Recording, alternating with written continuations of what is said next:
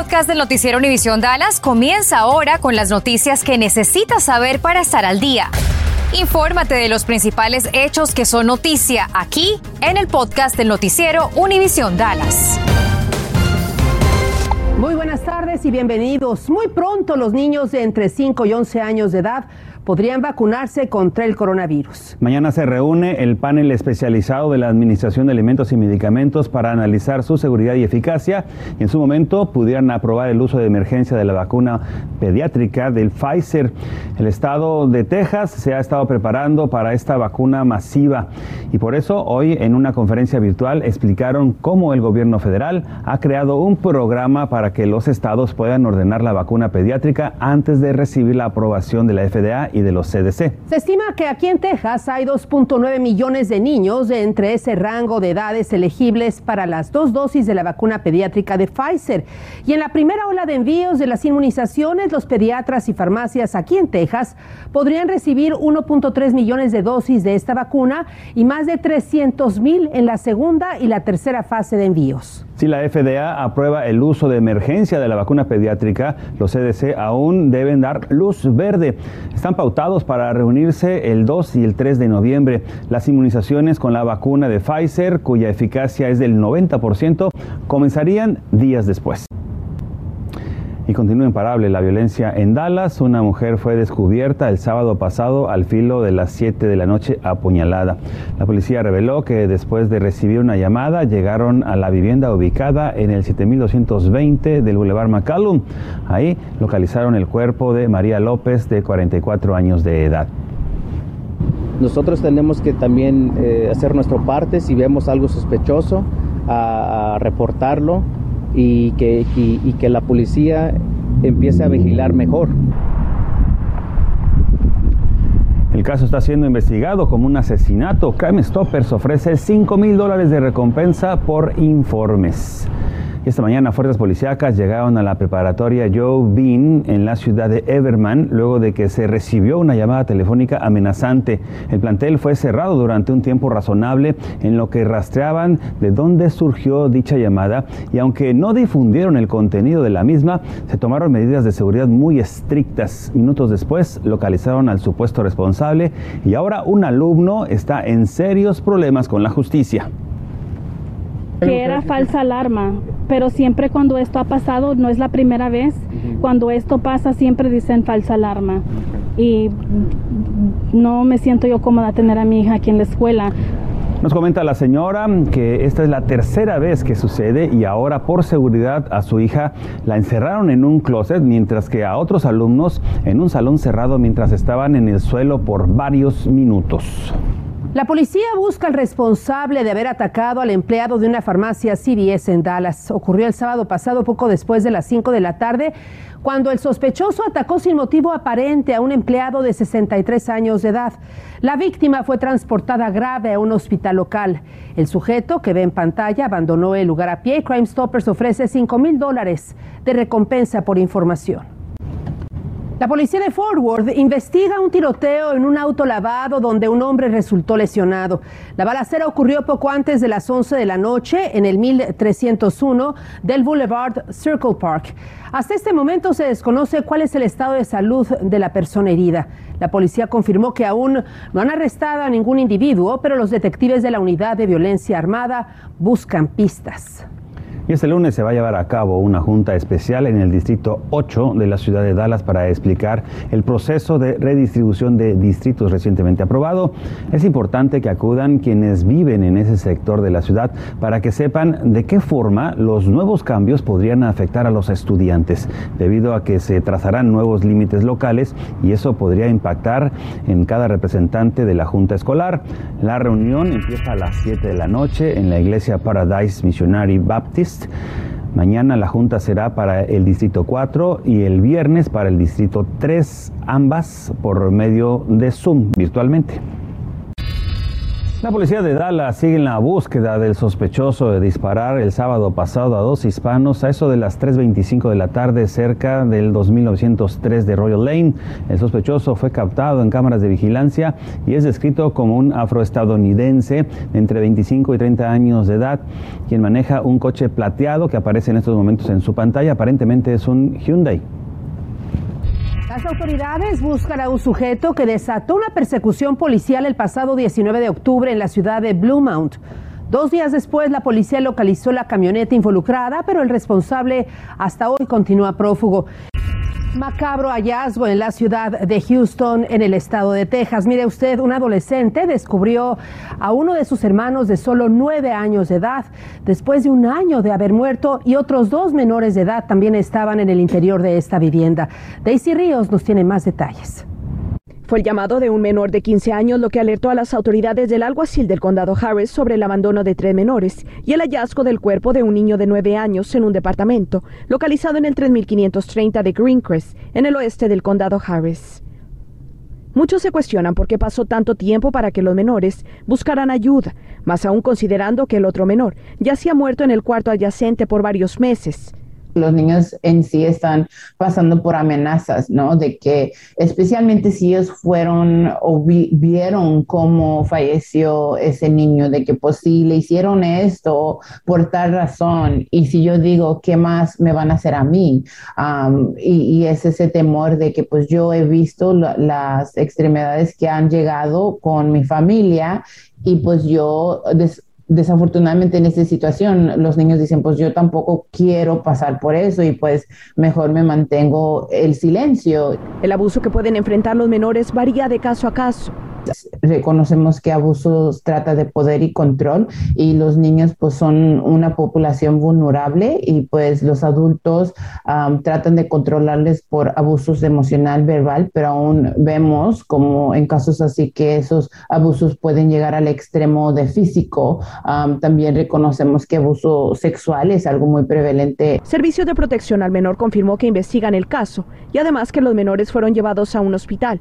Autoridades del condado Harris confirmaron que los menores estaban malnutridos y tenían lesiones. Casos como este ponen en contexto la necesidad de que los niños, si son víctimas de abusos, cuenten lo que viven y denuncien.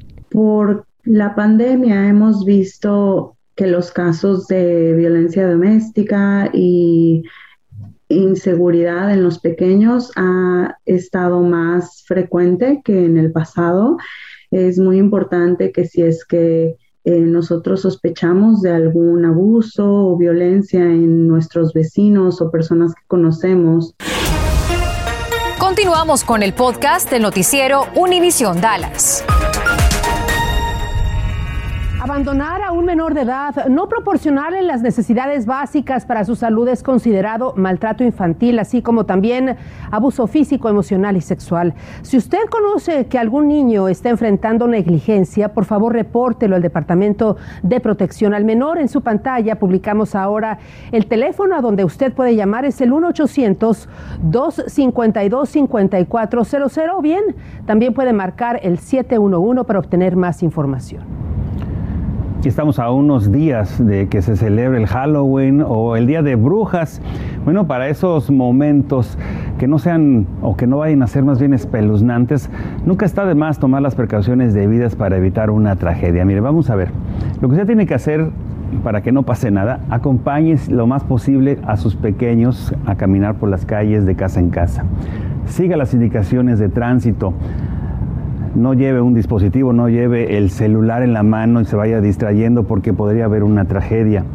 Use cinta adhesiva reflejante lámparas o barras luminosas de estas que son fluorescentes y también revise muy bien las golosinas.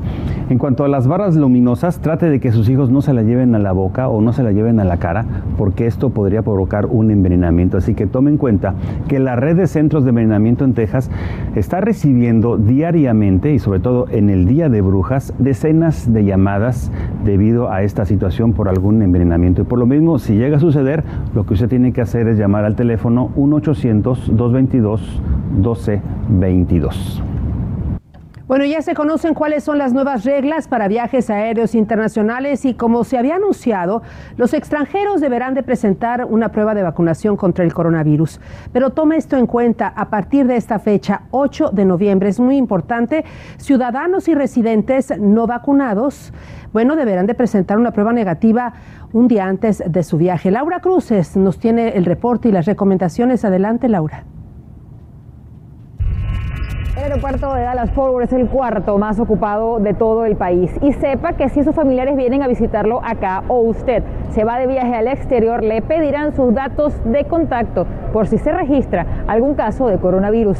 Tal y como se había anunciado, las reglas del juego cambian a partir del 8 de noviembre para viajeros internacionales. En solo dos semanas, para entrar a Estados Unidos, los viajeros no ciudadanos deben estar vacunados. Deben presentar una prueba negativa con tres días antes del viaje solo serán aceptadas vacunas aprobadas por la FDA. Los ciudadanos no vacunados también deben presentar prueba, pero con solo un día antes del viaje. Y todos deben proporcionar información de contacto por si se registra un caso de coronavirus.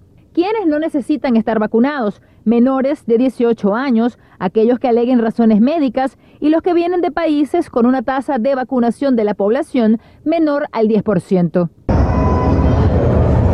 en el aeropuerto Dallas Forward, por el que pasan más de 39 millones de pasajeros al año, me encontré a Pedro, quien vive en México y vino de vacaciones. Si no están vacunados, estaría bien que se las pidan. Pero él, que sí está vacunado, dice que las reglas complican el viaje. Me hago la prueba, me cambian la fecha y tengo que hacerme otra prueba porque pues tengo que hacerlo tres días antes. Él no quiere que le pidan sus datos para contactarlo por si se registra un contagio. Porque siento que mi información es confidencial. Pero para otros, el rastreo es una buena noticia. Es una manera más rápida de podernos contactar y ponernos en cuarentena. Consulté a American Airlines y Southwest ambas con base en nuestra área, para saber sus estrategias para informar a los clientes sobre estos nuevos cambios y esperamos su respuesta. En nuestra página web encontrará todos los lineamientos detallados, además de las excepciones.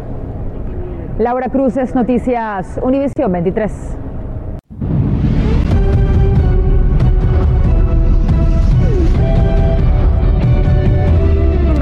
Feliz inicio de semana. Tres jugadores de los Dallas Mavericks visitaron hoy una escuela del Distrito Escolar de Dallas para realizar una donación de artículos y fomentar la educación. Alumnos y maestros de la escuela primaria Obadiah recibieron 80 mil audífonos como parte de una campaña de los Mavs de cerrar la brecha tecnológica entre escuelas del área que necesitan este tipo de recursos. Christopher Singis, Reggie Bullock y Josh Green fueron los jugadores que se hicieron presentes para distribuir los artículos. El unicornio nos explicó la importancia de este este tipo de eventos.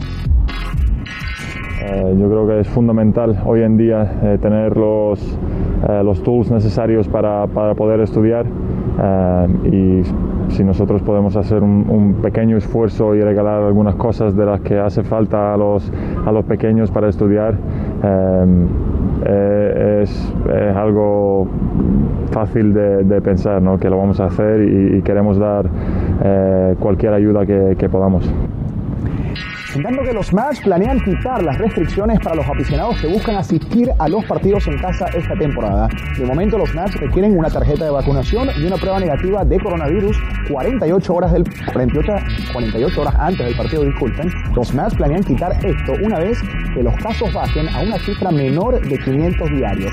Los requisitos seguirán en pie para el debut mañana en casa ante los Rockets.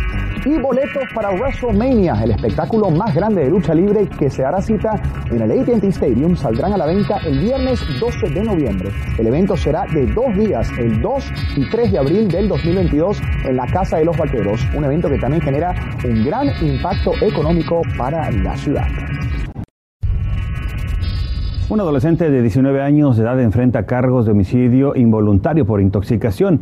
La policía de Frisco identificó al conductor como Tello Hernández, quien iba tras el volante el domingo por la mañana cuando chocó con un poste de luz en la intersección de la carretera 380 y Coach Road en la ciudad de Frisco. Su pasajero Eri González, de 21 años de edad, salió expulsado de la camioneta y tras el impacto falleció en el hospital.